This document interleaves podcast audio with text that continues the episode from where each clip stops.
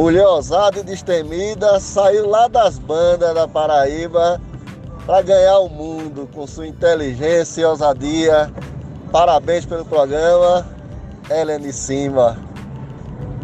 Aqui é o Irã Marques, poeta cordelista, pernambucano, que mora em São Paulo. Parabéns pelo programa.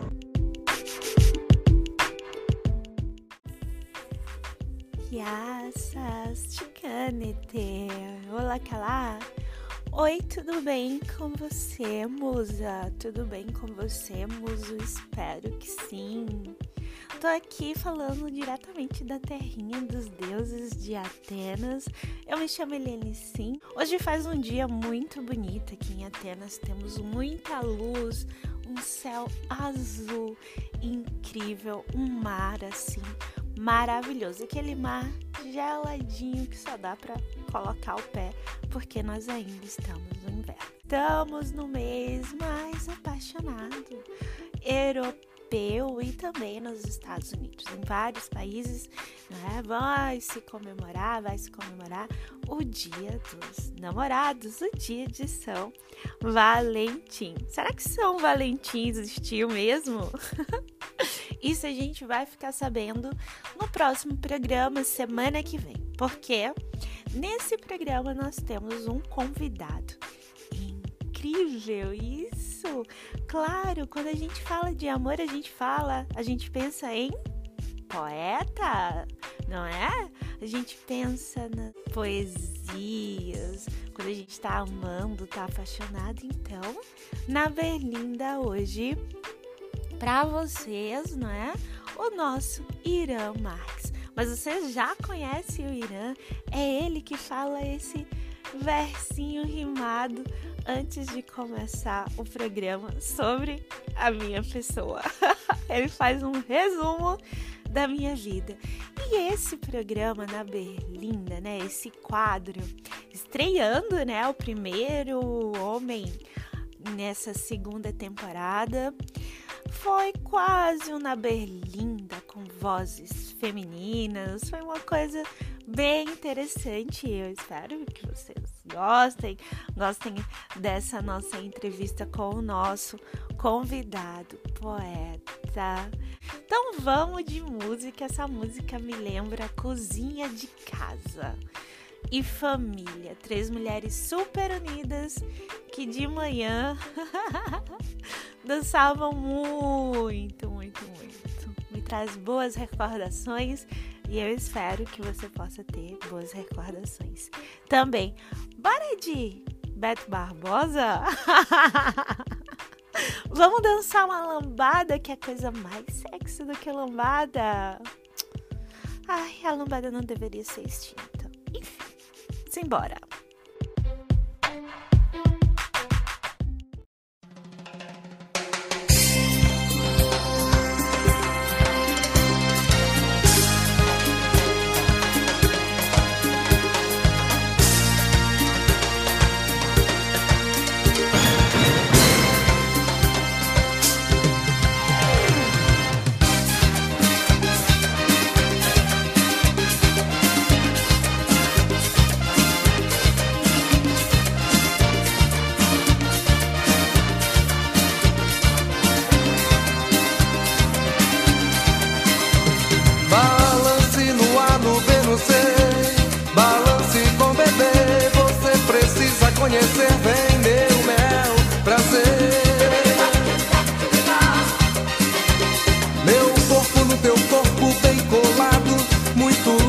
apaixonado caminho.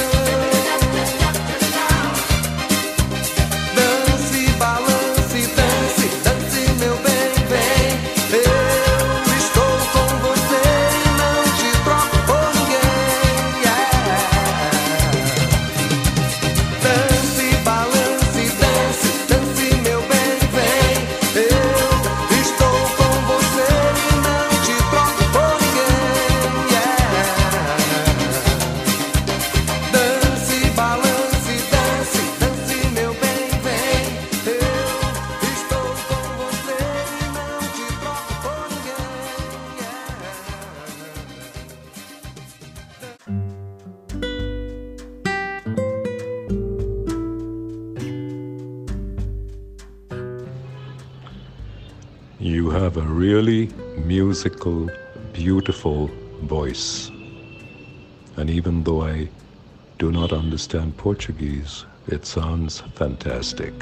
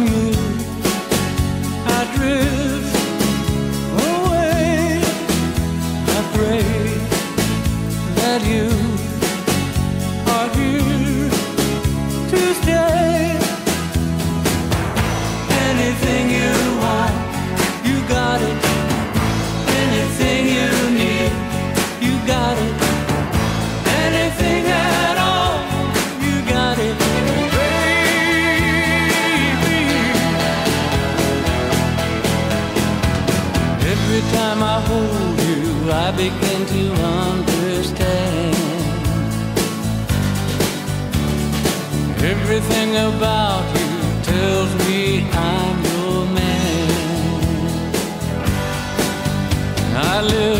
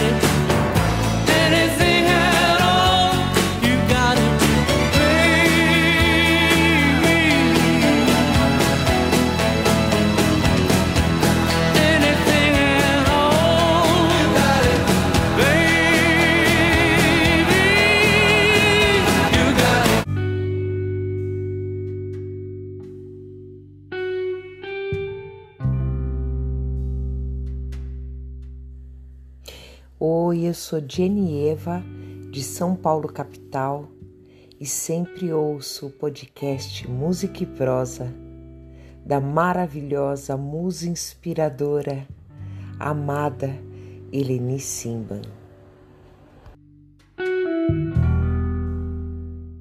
Nós temos na Berlinda com a Eleni o nosso poeta cordelista Irã Marques. Ele também é assistente social e também professor de sociologia na escola, na rede estadual de São Paulo. Um pernambucano arretado, escritor, super engajado. E hoje, porém, hoje, ele está aqui para falar um pouquinho das coisas do coração. Já muito bem-vindo, Irã. Obrigada por você estar aqui. Que maravilha. É, depois de tanto tempo, né? Tantos contatos, vai ser hoje, vai ser amanhã, vai ser será esse ano. 2022 chegou. Estamos aí em fevereiro. Em tempos normais, sem pandemia, já estaríamos aí é, esquentando no passo do frevo, para nós somos pernambucano ou do samba, mas estamos aí, que maravilha, muito, muito feliz nessa tarde. São Paulo deve estar aqui, Guarulhos aí perto dos 22 graus, um pouquinho frio. E eu acho que tá, o clima tá bom, viu? Dá até Ai, pegar tá um cobertor, conversar contigo com cobertor, assim. Vai conversar comigo bem enroladinho. Que coisa boa. Muito bom ter você aqui. Que bom que a gente conseguiu, não é? Me fala, ô Ira, todo poeta tem que sofrer de amor para escrever belas poesias? Eu acredito que sim, viu? Pensando, pensando um pouco da minha trajetória, é, eu acho que nos momentos mais, mais calientes, a inspiração vem de uma maneira tão forte assim, que o, o coração se declara em versos e rimas de uma maneira muito, ai, muito doce, muito gostosa assim. Mas também tem aquelas lembranças que ficam marcadas lá no peito, assim, no coração, que, que faz você se inspirar também. E eu tenho uma poesia que foi lançada no livro Corações Inquietos, da editora Nova Prax, é o volume 2, que ele se chama é, o tempo e o conceito de amar. E fala um pouquinho do amor de carnaval, né? Então, essa poesia foi muito assim. Eu busquei, eu acho que foi um dia que comecei a pensar, a lembrar, e o coração começou a palpitar. E daí escrevi e foi publicado no livro. Eu fiquei muito feliz, porque foi uma das poesias que foram selecionadas para esse livro. Ai, que legal. E quem não viveu, né? Falando de amores de carnaval, a gente tá longe assim, da, da, da terrinha. É... Nossa, como era bom os amores de carnaval. E me fala, você tem muitas musas inspiradoras. O que é que faz para você assim, uma mulher? O que que tem em uma mulher que faz você escrever? Como é que acontece esse essa tatuagem aí no coração? Como é? Eu concordo que, que o poeta ele, ele tem uma história vasta. viu? Tem aqueles que sofrem por uma, mas eu acho que a tra- minha trajetória é um pouco, assim, um pouco longa.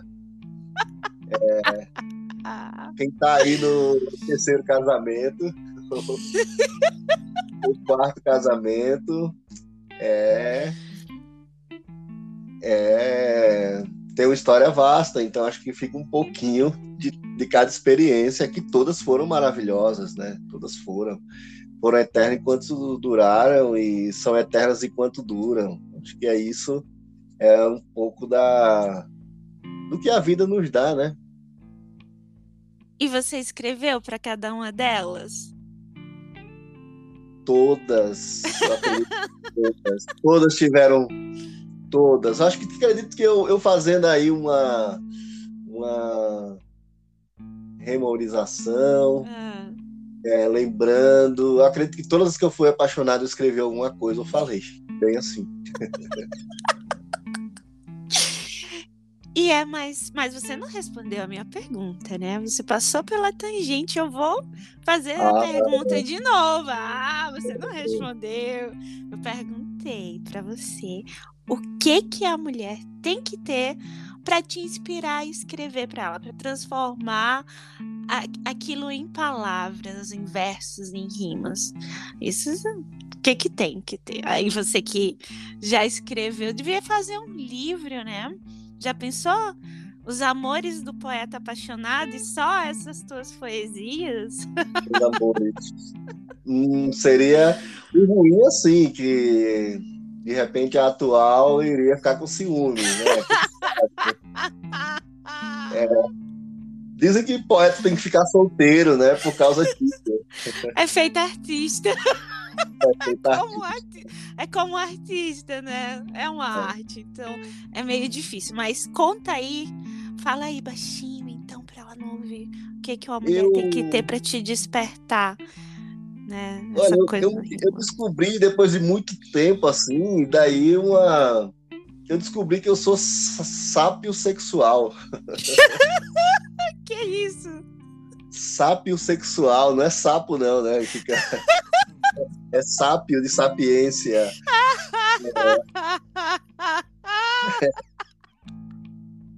Vamos lá falar sobre sápio sexualidade. vamos lá, vamos lá, adorei. Tem, tem uma chamadinha assim, coloca uma chamadinha assim no podcast e tal. Agora, sexualidade, né?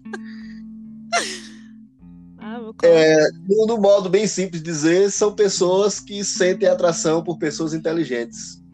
Ah, é? A sapiosexualidade é um espectro da área cinza da assexualidade que se caracteriza pela atração sexual e ou romântica às pessoas baseando-se em sua inteligência ou educação. Então, é, a inteligência me dá tesão.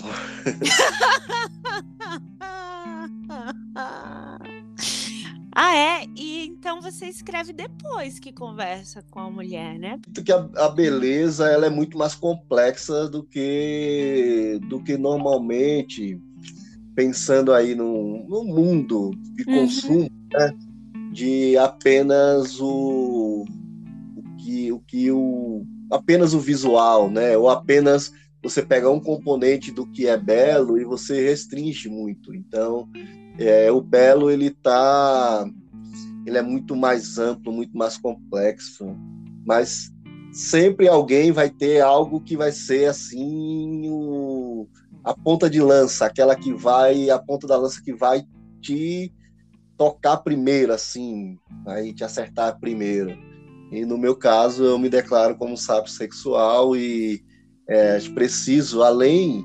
é, é, mas tem Peraí, algo deixa eu assim, ver aqui o seu currículo pra saber se eu vou me apaixonar. mas assim, é.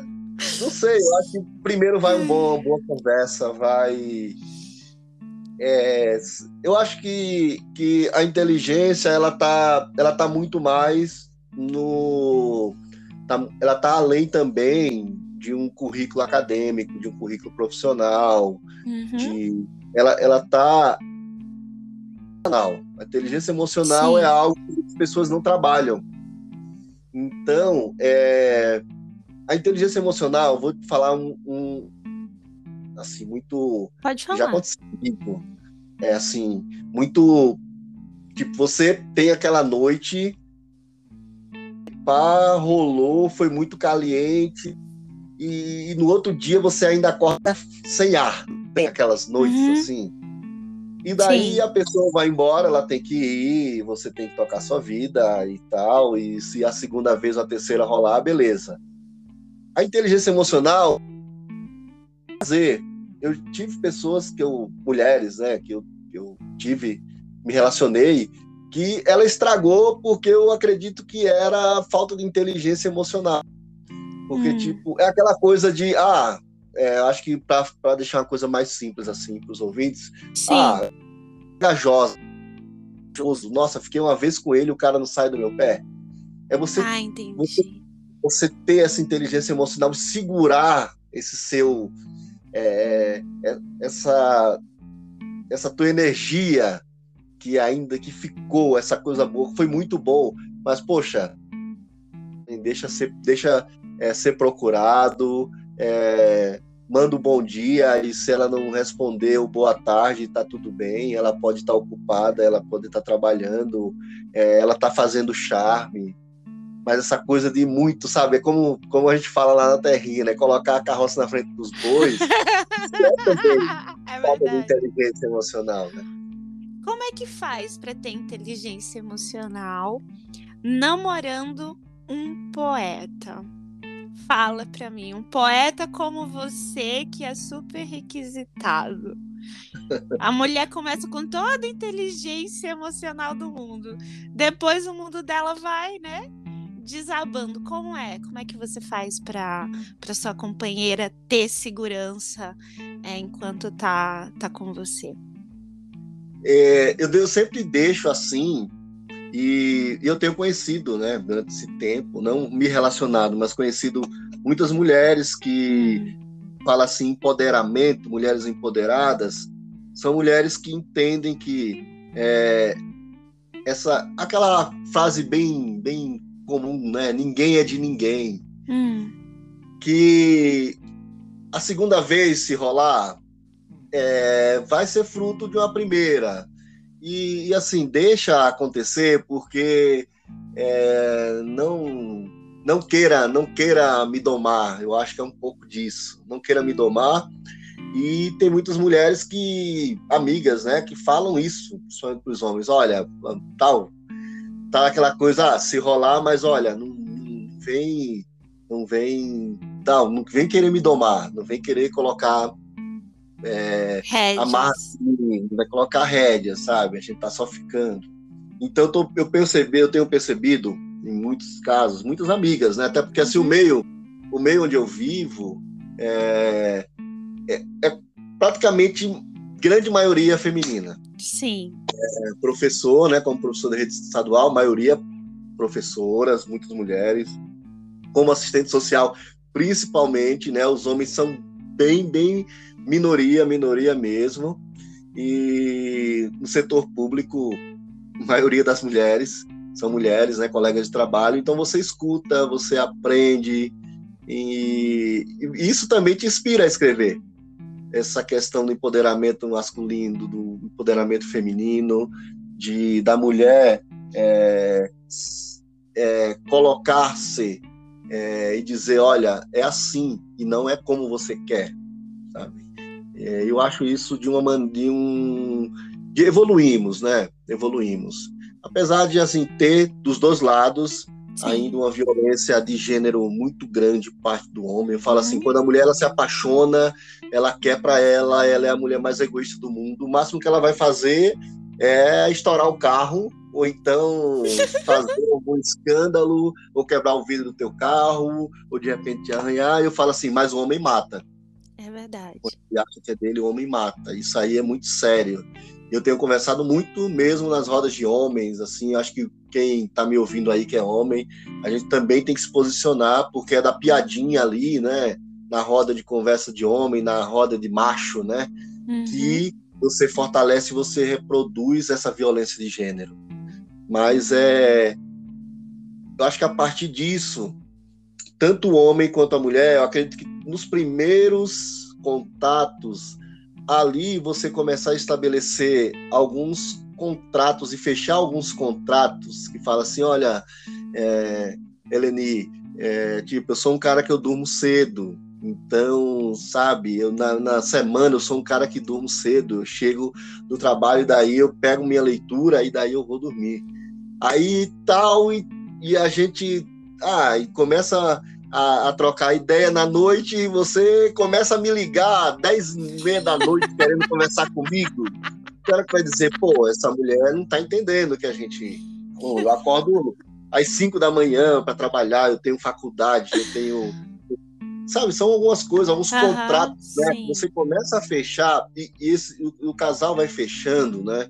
Já nos primeiros contatos, né? A partir do momento que eu falo, olha, eu eu sou, eu sou um, um cara progressista, eu tenho uma visão progressista. Então, é, eu estou te falando um pouco do que eu sou. E daí, se você entende e fala, olha, beleza, você vai, você vai fechando os, alguns contratos ali, né? É, de maneira fala não não não assinando mas assinando com um sorriso assinando é, com, com, com um olhar que você está assinando aquele contrato. Então acho que é um, pouco e disso. Aí, e aí o que que faz? Deixa você ler e vem fazer aula comigo. Entendi nessa minha nessa minha jornada é que ninguém é insubstituível, principalmente homem, né? Todo homem é substituível. O que é que acontece? Acontece que a gente vive nessa sociedade onde falou: não, a mulher que sai no primeiro é, momento, ela não é para casar, ela não serve para ter família. Então, esse espírito ainda é muito forte. Por isso que talvez quando a mulher saia com um cara na primeira vez, ela fique pensando: nossa, agora eu tenho que fazer ele ficar comigo. O homem pode ter várias mulheres, o homem pode ter várias amigas, o homem pode curtir todo mundo. A mulher não pode, a mulher tem que sempre se retrair, né? Então, uh, também vejo é, por esse lado, mas isso que você falou do contrato, todo mundo estabelece, né? Um contratinho emocional do que fazer ou não, mas todo relacionamento é um pouco complicado. Mas me fale, você já se considera um expert em casamento? Eu, eu tenho aprendido que eu acho que com o tempo vai passando, é que você tem que ir até você tem que ir até no relacionamento é, até aonde você vai sentindo é, onde chega aquela partezinha vermelha assim alerta né de destruição da história nos momentos de crise quando chega num, numa situação assim dessa acende lá o, o alerta e daí você fala peraí essa fase é uma fase ou é o início de um fim? É, será que se eu continuar perpetuando é, essa relação, essa, esse modo de vida com outra pessoa, é, será que talvez não é um momento de, de, dar um tempo, de repensar? Porque tem muita gente que fala assim: ah, não existe isso, dá tempo de repensar. Eu acredito que sim. Eu acredito que dá sim. É, de você repensa, de você. Você às vezes precisa desse momento, né? Tanto não só você, mas a outra pessoa, de sair, olhar de fora e daí repensar, olha, é... vamos colocar na balança o que está rolando.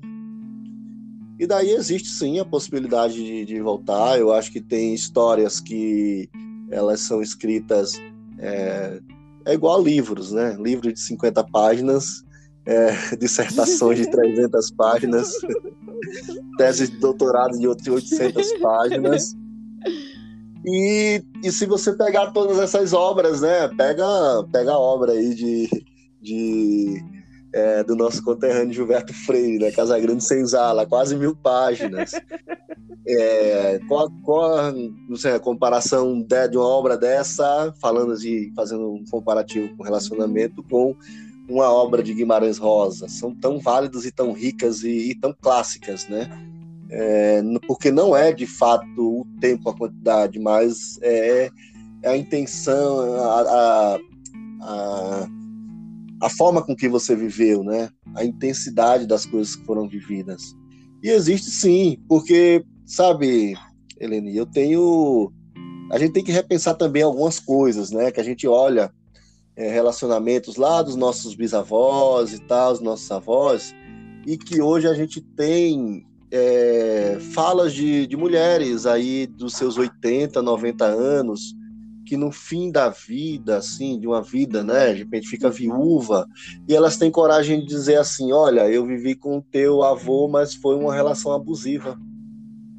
Eu não me separei porque era, era feio, é, era uma sociedade que na época não aceitava, era divórcio, mulher divorciada, a família foi toda contra, eu poderia ter sido feliz de outra forma. Então, acho que a gente precisa repensar também algumas relações que a gente coloca como modelo e que, é, principalmente, a mulher viveu uma relação de violência durante todo esse tempo e ficou calada.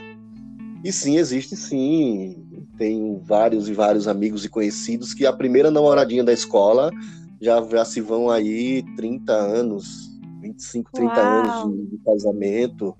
É, mas essa é o que eu falo que a gente precisa analisar bem quando a gente pega algumas coisas como modelo e que na realidade, no fundo, não era modelo. De repente, um Sim. casamento arranjado por família. A minha avó foi pega no laço, meu, meu bisavó foi pega no laço. Então, é, preciso desconstruir algumas coisas, manter e fortalecer outras, que existe sim essas histórias de, do primeiro namorado, da primeira namorada, e que eles vão até um final de uma vida, vivem uma vida, é, e que a vida continua também para o outro, né? Depois que vem a viuvez, né? Para o outro e para outra, né? Como você falou, ninguém substituível. É, mas acho que preciso repensar bem algumas coisas que tá colocadas assim como como cristalizadas, né, no, no pensamento. E você conseguiu sair antes da lanterna vermelha explodir? O que é que você tá pensando em fazer de diferente agora nessa nova oportunidade de relacionamento? É, eu acho que você dá umas voltas assim no, no mundo e é, quando. É, porque existem, dentro de um relacionamento, quando você dá um passo a mais no casamento, existe o casamento vivido ali, do relacionamento, dos sentimentos, das vivências, e existe um algo que muita gente não, não percebe, que se chama projeto de vida. É, vamos lá, eu fui casado, é, com a Pernambucana e a gente, no tempo de namoro, a gente tinha um plano de vida que a gente ia trabalhar e que a gente pensava em voltar, é, pensa em voltar para Pernambuco e viver nossa velhice lá. Uhum. E isso, assim, é, é um pouco disso. E daí você, ah, acabou o casamento. E aquele projeto de vida? É, e isso até é um pouco mais difícil, porque de repente você pode entrar em outro relacionamento e que a outra pessoa não tem esse projeto de vida que você tinha, que você sonhava, que você tinha para você. E, e, muita gente, eu trago também assim, outros exemplos. Olha, eu tinha projeto de vida, de repente é, casar e montar um negócio com ela, montar um, uma escola de dança. E daí eu separei agora. Eu vou, onde é que eu vou encontrar uma professora de dança? Porque era meu sonho. Sabe? Então, é, é. Ser um diretor de uma escola de dança. Ser diretor de uma escola de dança, como é que, que fica isso, né?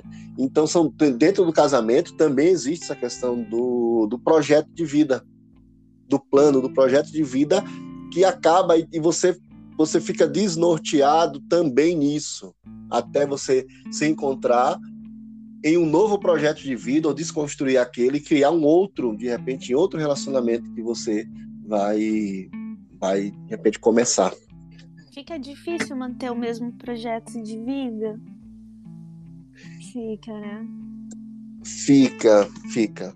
Mas eu acredito que assim é um pouco, vamos pensar lá, todo migrante, por mais que ele diga que não, ele sonha em voltar um dia para a terra dele. Verdade. Ele sonha um dia voltar para o ninho. Nem que seja para dizer assim, ó, voltei e vou ficar um tempo aqui, mas eu voltei, sabe? Era um plano tal, voltei. Fiz o caminho de volta e tô bem.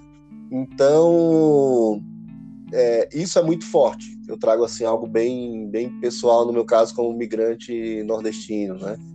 É, mas também é, você você pensa é, é aquela coisa também que a gente sofre pela idealização quando você idealiza aquilo então, desconstruir essa idealização, aquilo que de repente você construiu, você viveu, de repente um casamento de 15, 20 anos, para partir para outra, é, outro projeto né, de vida, é, demanda um tempo. É complicado. Então, aquela pessoa que chega na tua vida, é, ela precisa também estar tá atenta a isso. E colocar o dela, né? Porque às vezes acontece, é, e colocar o dela, porque é, de repente eu chego na, na, na, tua vida e daí a gente, gente está super bem, a gente se encontra fim de semana, a gente se ama, a gente se, nossa, é que maravilha, estou super feliz, estou recomeçando a vida e tal. E a gente demora quase dois, três anos e eu nunca abri a boca para ti para falar nada de projeto de vida.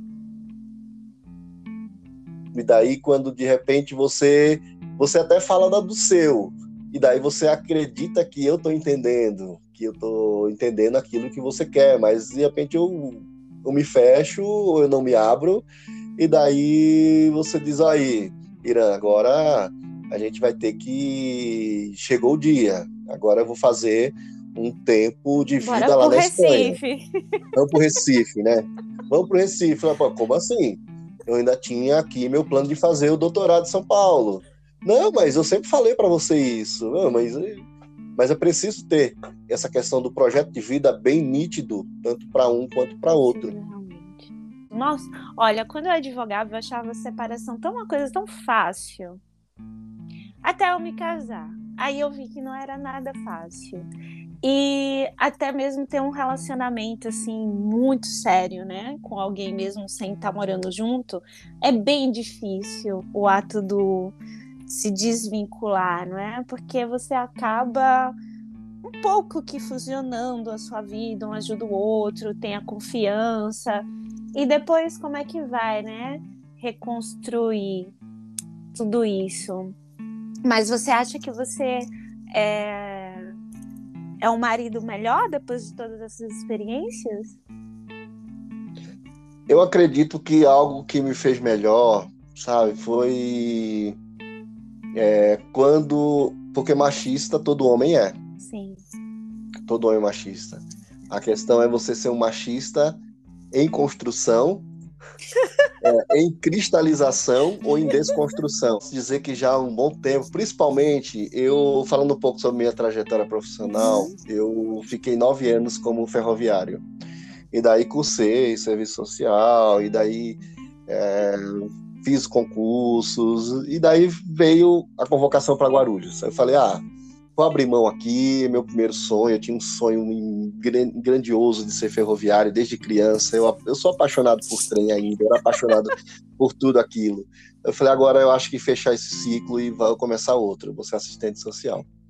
E daí mesmo, com todo o período que você tem na graduação, mas a, a prática faz você repensar alguns posicionamentos, algumas falas, algumas atitudes tua e e ser assistente social, acompanhar, ver essa questão social, atender pessoas, atender mulheres em situação de violência, ouvir relatos de mulheres, de onde começa, de onde começou, ir a fundo, é, me fez ser essa pessoa em constante desconstrução. Sabe? É, mesmo eu sempre falava para as colegas de trabalho, eu dizia assim, olha, puxa minha orelha, se eu tiver errado, falei alguma coisa errada, me posicionei errado, de repente estou defendendo uma ideia minha eu levantei um pouco mais a voz diante da sua, é, pode puxar minha orelha. Eu estou aqui para aprender com vocês. Estou para aprender e estou aprender mesmo. É, coisas aí que é de infância, mas eu estou disposto a, a melhorar. E quando você também traz isso para dentro de casa, sabe? Essa coisa assim, é, vou, eu sou, eu, eu falava assim, a, primeira vez que falaram isso para mim, eu disse assim, ah, eu ajudo muito em casa. Aí fala assim, ajuda, e você não mora lá? Como assim você ajuda? Aí depois eu mudei, falei, ah, você tá certo, repensei, a gente divide as, as, Isso. as você divide as atividades As em casa, atividades, sim. seja de qualquer coisa de limpeza de cozinha, de cuidar do filho ou não, você tem que saber dividir. Eu acho que repensar isso, isso faz, isso faz bem, isso faz muito bem pro relacionamento. Eu não sei porque, assim, todo machista é burro, né? todo machista é burro, né? O, o feminismo é o contrário do machismo, né? O feminismo, ele quer é, buscar a igualdade de direitos do, dos gêneros. E o machismo quer sempre se colocar acima. Então Sim. todo machista é burro. Ele acha que é, colocando a mulher é, numa posição abaixo, ele vai vai ser muito bom para ele, sabe? Mas é, é péssimo isso. Eu acho que é, tanto eu acho que o progresso do casal, para a vivência do casal, é, de fato é uma violência diária, né? Muitas vezes psicológica, é patrimonial, nem tanto, Sim. ah, mas ele não me bate, né? Mas ele não te bate, mas o cara tá a todo momento se colocando acima, né? Sabe? Claro, É, violência te psicológica. podando, é, te podando é, no, no que você vai comprar, no que você vai vestir, podando das suas amizades. E eu acho que é isso. Acho que o feminismo me tornou uma pessoa melhor. é isso. Ai, que coisa bonita!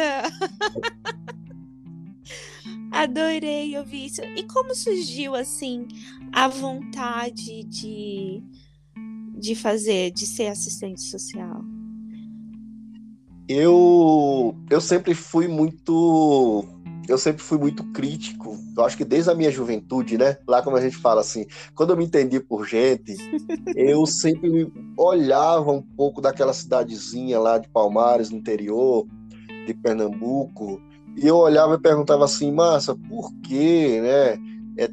Tem tanta gente, porque você tem uma. Eu vivia na região de cana-de-açúcar, então era aquela coisa, seis meses quando as usinas funcionavam, as pessoas trabalhavam e, e movimentavam, e, e a entre safra era um tempo de dificuldade, de fome, de fato, né? É, e morávamos em, num, num bairro é, classe média para a cidade, e a gente tinha muita visita, as pessoas iam nas portas pedir comida e tudo mais, e, e papai e, e, minha mãe sempre foram muito solidários e nos ensinaram a ser solidários, né? E daí você tem na religião um, algo, uma resposta meio perigosa. Eu já fui seminarista, não sei se eu já te falei isso.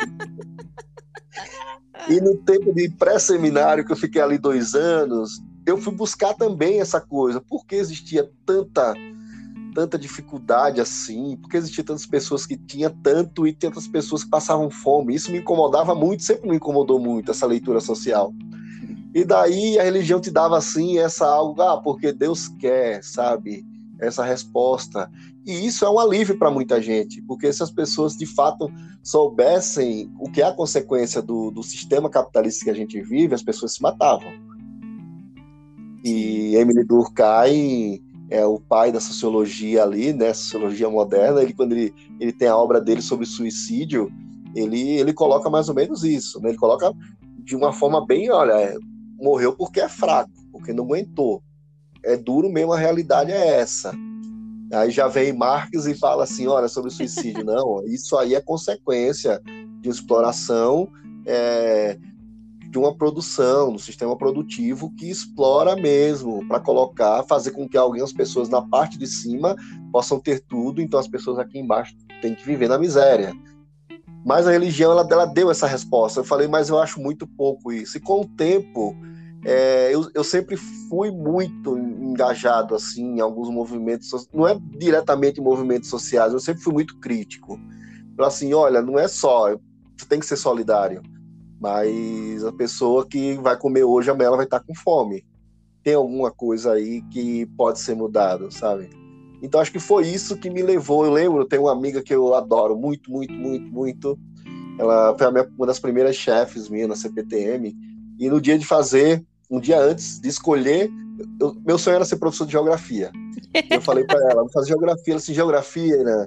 Eu vejo muito, você muito parecido com o assistente social que tem aqui na empresa você é um cara engajado, você assim milita, você está sempre antenado às coisas, questões é, políticas, não políticas partidárias, né? Mas Sim. o que está rolando no mundo, você comenta.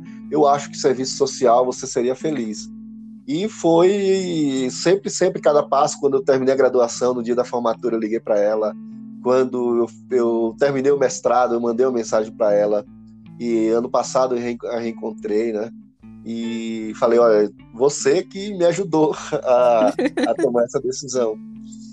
Mas é isso, então é, é, essa desconstrução, serviço social, mesmo que muitas pessoas não cheguem a exercer a profissão, é um curso que ele te faz repensar, ampliar esse olhar sobre a vida e te faz ser melhor. Eu acredito, eu sempre falo isso. Vai te fazer, no mínimo, no mínimo, vai te fazer uma pessoa melhor. E como foi para você fazer um curso que é visto como um curso feminino? Eu acho que que sendo nordestino ainda mais.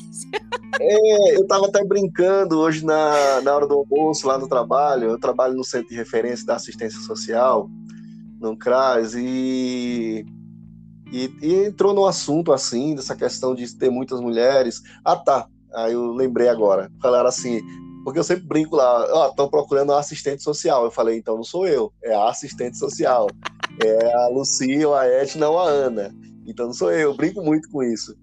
Aí, aí uma, uma, uma, amiga nossa lembrou do meu primeiro dia lá. Ele falou, no primeiro dia aqui, entrou um rapaz surtado no CRAS, e daí eu fui falar com ele, eu falei, eu sou assistente social. E ele falou assim, ele até xingou, né? Vai tomar naquele lugar, não existe assistente social homem. aí a gente entrou. Aí tem outra colega que ela também cursou serviço social, só que ela não atua, ela está no administrativo. E eu falei assim, aí começou a falar, né? eu falei que as pessoas brincavam muito, que eu encontro, às vezes encontrei umas duas colegas que estão comigo e tal. Aí falou assim, oi, Irã, eu achava que você era gay. eu falei assim, você achava, você não tem certeza? Eu brinco com elas, né? Nenhum problema se eu, se eu fosse gay, nenhum problema, né? Mas eu brinco com elas que tem essa coisa ainda, porque é, você entrar assim, o pernambucano bruto, e quem me conhece lá, que estou comigo, fala assim: esse bicho, esse cabo era muito bruto, era muito bruto, era muito machista. Eu lembro, eu lembro que teve um evento no segundo semestre. É, que a camisa do, do, do apresentação que a gente ia fazer era rosa. Aí eu falei assim: eu não vou usar camisa rosa, não. Eu sou homem, rapaz. Tá pensando o quê? E é bom lembrar isso, que você se revê e fala assim: putz, é, como é bom, né, que hoje desconstruímos isso, né? É, mas, por outro lado, é, ser um assistente social, é, um homem, né, hétero, no meio desse mundo feminino, e nesse mundo diverso, né, porque o, o serviço social é diverso, quantos colegas trans estão atuando, é, colegas que se declaram bissexuais, colegas que se, se colocam é, sabe, é, tem esse respeito da diversidade social, da sexual na profissão, por mais que o conservadorismo esteja entranhado na sociedade, é, é quando eu atendo homens violentos.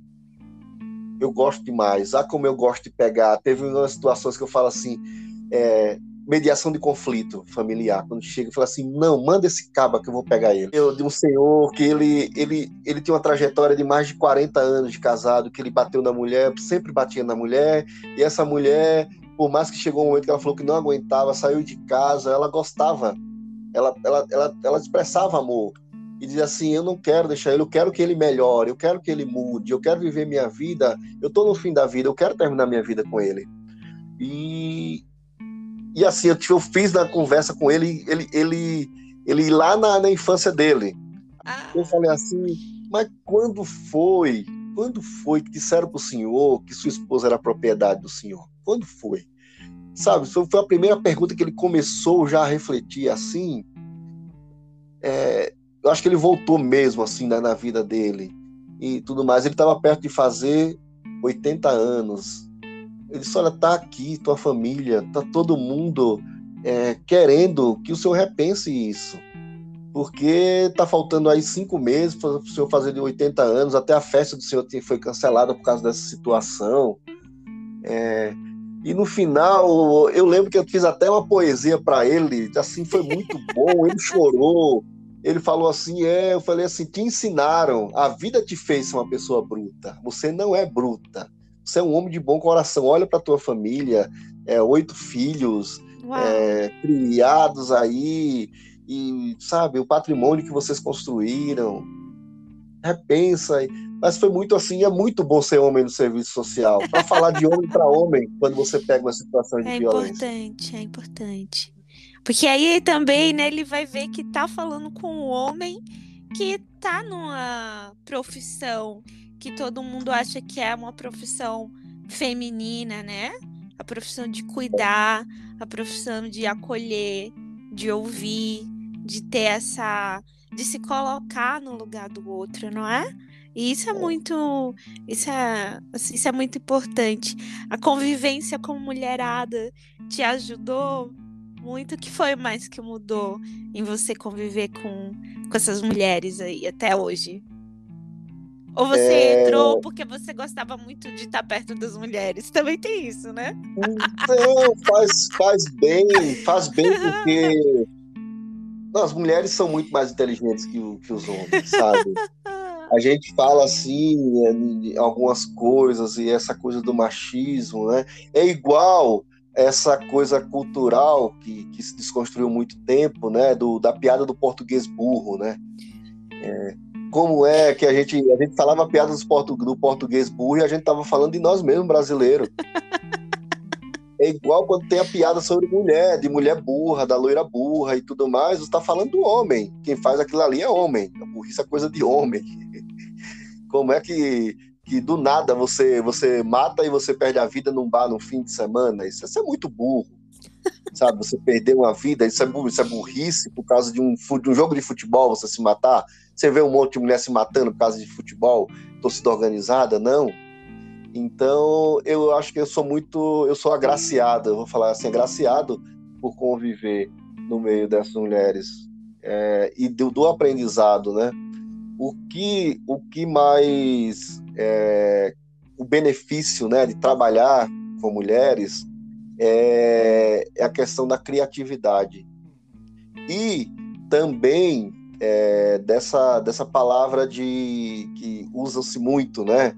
Usa-se muito em outros, em outros âmbitos, principalmente aí essa coisa do coach, é, de, de, de, mercado financeiro, falar de resiliência, mas a resiliência, a resiliência feminina ela é, é, é maravilhosa, porque a mulher, ela quando ela fala não, fala assim, chegou, cheguei no meu limite, ela chegou no limite dela mesmo e ela muda, ela ela, ela, ela estremece o mundo naquilo. Ela sofreu, sofreu, sofreu, a gente falando de amor, né?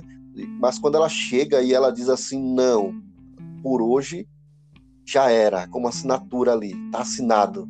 Eu acho isso sensacional. Porque o homem, ele tem essa meio que um pouco dessa covardia de ir levando, de ir levando, de ir levando para tomar sua decisão e tal, mas a mulher quando ela falou não é não, assim não é não. Então, é, isso é muito, muito, muito rico, muito rico. E como ela, assim, ela, ela, esse poder de se reconstruir.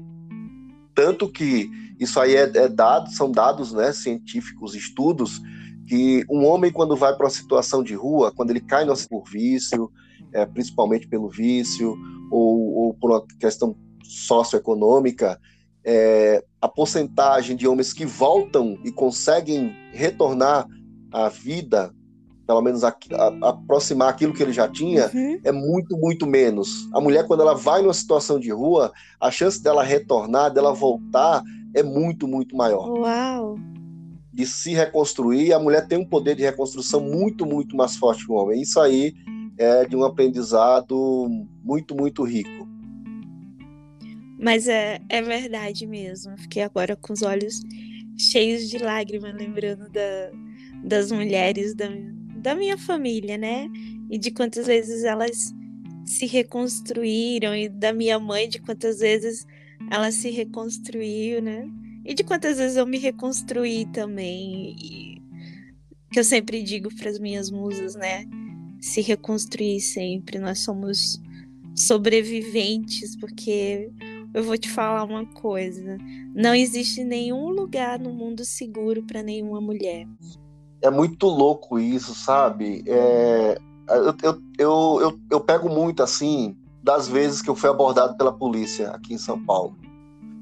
Que você fala assim, poxa, você sai de casa, você se arruma é, e vai trabalhar, e, e, eu falo aí, entrar só, um, entrar só um parênteses sobre a questão do racismo uhum. institucional. Sim. E, poxa, você você fica ah, você é até um momento que você se culpa, que fala assim, pô, eu sou suspeito, eu tenho um cara de ladrão, eu tô suspeito.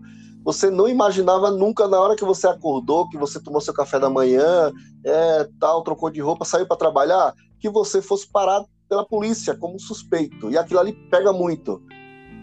E assim, aconteceu, conto nos dedos às vezes que aconteceu isso, mas foram traumas que, que ficaram dias até eu processar. Lógico. E daí eu fico me colocando na mulher, poxa, a mulher quando ela se arruma, ela tá indo trabalhar, ela tá indo ganhar o pão, sabe? Ela tá, tá se arrumando para ela, ela tá, sabe, de chegar num ônibus e, e, e, alguém, pô, chegar o cara e vir passar a mão, vir, como no, nos trens que eu acompanhei muitos, muitos casos dos caras sabe, ejacular na roupa das mulheres. Acontece muito isso nos trens, no metrô.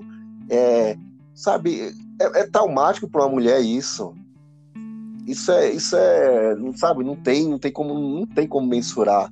Então, você imagina é, uma mulher que ela, ela, ela se arruma para ela, ela tá bem com ela mesmo, ela tá indo trabalhar, nunca que ela vai dizer assim, ah, eu, eu, eu tô preparada ali, para alguém me assediar.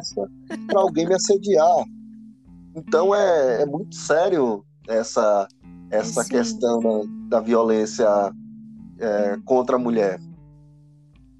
É, sim, é uma coisa institucionada, ainda vai demorar muito, né? Porque isso também acontece no seio familiar, né? Tem muitas mulheres machistas ainda também, que Sim. criam filhos machistas, né? Que de repente diz, ó, aquela mulher ali que tá vestida assim, já é de baixo nível, ó, aquela mulher que tá dançando daquele jeito também. Aquela ali você tem que desrespeitar. Eles também são vítimas dessa sociedade machista imposta a partir do momento que não se pode chorar. Expressar Imagina, é, né? imagina mais homens na assistência social, como seria legal, né? Então, os homens também são vítimas dessa estrutura é, machista, né? Mas é, é isso mesmo. Por mais homens assim como você na assistência social, multiplica, Senhor. Multiplica, Senhor. Os é, namorados não têm ciúme, não, por você trabalhar sempre com muita mulher? Como é que você vê isso? É, eu acho assim que ela você tem que deixar muito seguro, né? Ou segura, né? Essa mulher, né? De não é nada. A, a primeira oportunidade, eu acho que é assim. A primeira oportunidade, eu acho que isso, eu acho que fica pro casal, sabe, Eleni? É, eu te conheci, você tem lá, trabalha lá numa empresa. é, de repente tem muitos homens na empresa. Eu trabalho num lugar onde tem muitas mulheres. Então, acho que nada para não como assim, dá muita segurança. Ah, vai ter um barzinho lá com a galera do trabalho. Espera aí que eu vou te levar. Eu vou te levar, vou te apresentar aqui a minha turma do trabalho. E, e, e vice-versa. Eu acho que isso dá um, uma baita de uma segurança para os dois. Sim. Eu acho que isso diz, olha, esse aqui, esse é fulano, esse é fulana, esse aqui é meu trabalho em tal setor e tal. E que, que isso vire rotina. De repente, que os meus amigos também sejam teus amigos e tuas amigas também sejam minhas amigas. Eu acho que isso já deixa, deixa muito mais suave aí o, o clima entre os dois. Porque sei, agora eu vou, vou ser meio que advogado do capeta. Se o cara tem lá, trabalha no lugar, e que ele, ó, vai ter lá uma festinha, mas é só os homens, ah, não, não, não pode levar, tem alguma coisa errada aí, tem alguma coisa errada aí, também do outro lado, não, vai ter lá o cara do trabalho, não, não, é só o pessoal do trabalho, não pode ir, que não sei o que, opa, tem alguma coisa errada aí. Deixa um recado, faz um poeminha pra gente, deixa um recado aí para os meninos. Beleza, já tá. Primeiro vai ter poesia, né? Tem É poesia, bom. já tá aqui. Já tá aqui na. Esse. Esse poema a gente lê como o tempo e o conceito de amar. E assim eu escrevi. Em uma viagem no tempo, relembrei muitos momentos, sorrisos gratuitos, demonstração de carinhos e palavras jogadas ao vento. Ainda quando criança, o pegar na mão com toda infantil pureza que fazia sentir o corpo do solo sair. Na adolescência, o amor colegial que esperava a saída da aula e aqueles breves chamados amor de carnaval. O amadurecimento traz outros conceitos e outros sentimentos. Só palavras não dão conta para vingar um relacionamento. A construção para o amor se firmar demanda planejamentos, a angústia de esperar, que faz para muitos amores o tempo ser um pesar. Os que não resistiram ao, ao Senhor do tempo, dizemos que não seguiu o juramento, e certo não deu, pois muitos não aprenderam que dar certo é o que o casal viveu. Uma procura eterna pela pessoa certa muitas vezes é encerrada, quando a pessoa amada também por ti buscava. Talvez para muitos seja isso, viver diversos conceitos para no encontro do amor verdadeiro ter o parâmetro de como é diferente o olhar, o abraço e o beijo. Eu sou Irã Marques, sou poeta cordelista.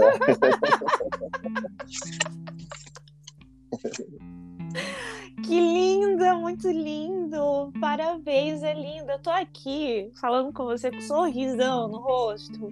Se você visse, nossa, que versos lindos, que versos lindos.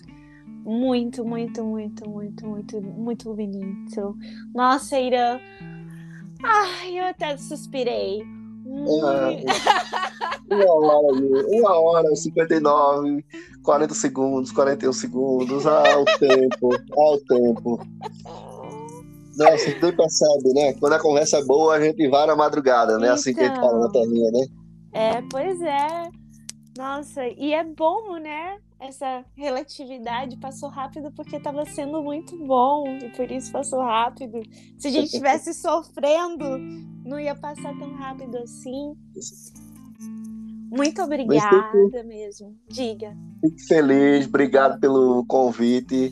É, espero que, que esse áudio, esse podcast chegue é, muitas mulheres e muitos homens que, que te seguem e que acrescentem, né? Acho que é isso. A vida, a gente.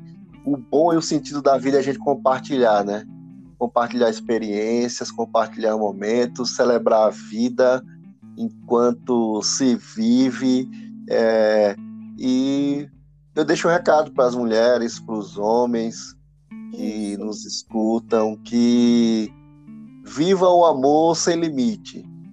Viva o amor sem limite com responsabilidade, mas sem limite de amar. Viva a paixão é, com toda a intensidade que ela que ela queira tomar conta de você, do seu corpo, do seu coração, é, com responsabilidade, mas viva. Viva é, olhando para o lado, olhando para o lado e percebendo no sorriso da outra pessoa se ele é tão intenso quanto o teu se essa felicidade está sendo compartilhada, se aquele momento está sendo compartilhado. Porque tudo compartilhado é, de fato, o, a razão de existir. Quando você se compartilha, você encontra uma razão de viver, seja compartilhar a tua vida é, enquanto casal, seja compartilhar momentos quanto amigo, seja compartilhar momentos e vivências como pai, como mãe, e viva la vida!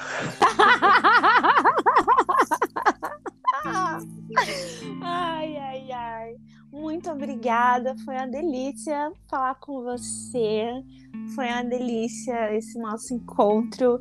Eu adorei, foi muito especial, foi muito bom te conhecer mais um pouquinho. Com certeza vai chegar assim no ouvido dos musos, porque tem muito homem que, que escuta o programa. Um beijão. Beijão.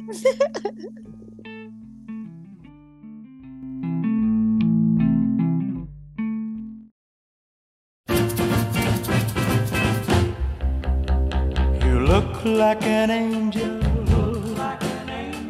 Walk like an angel.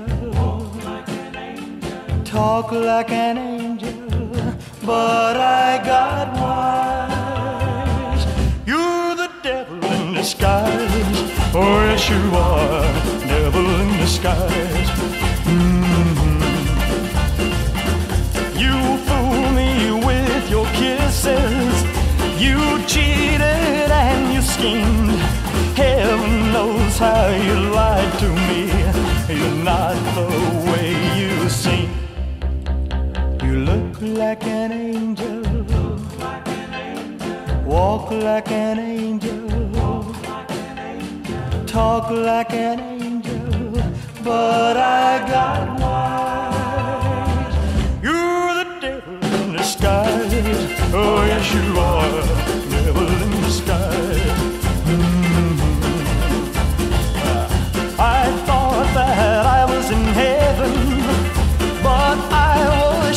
Sure surprised. Heaven help me, I didn't see the devil in your eyes. You look like an angel. Walk like an angel.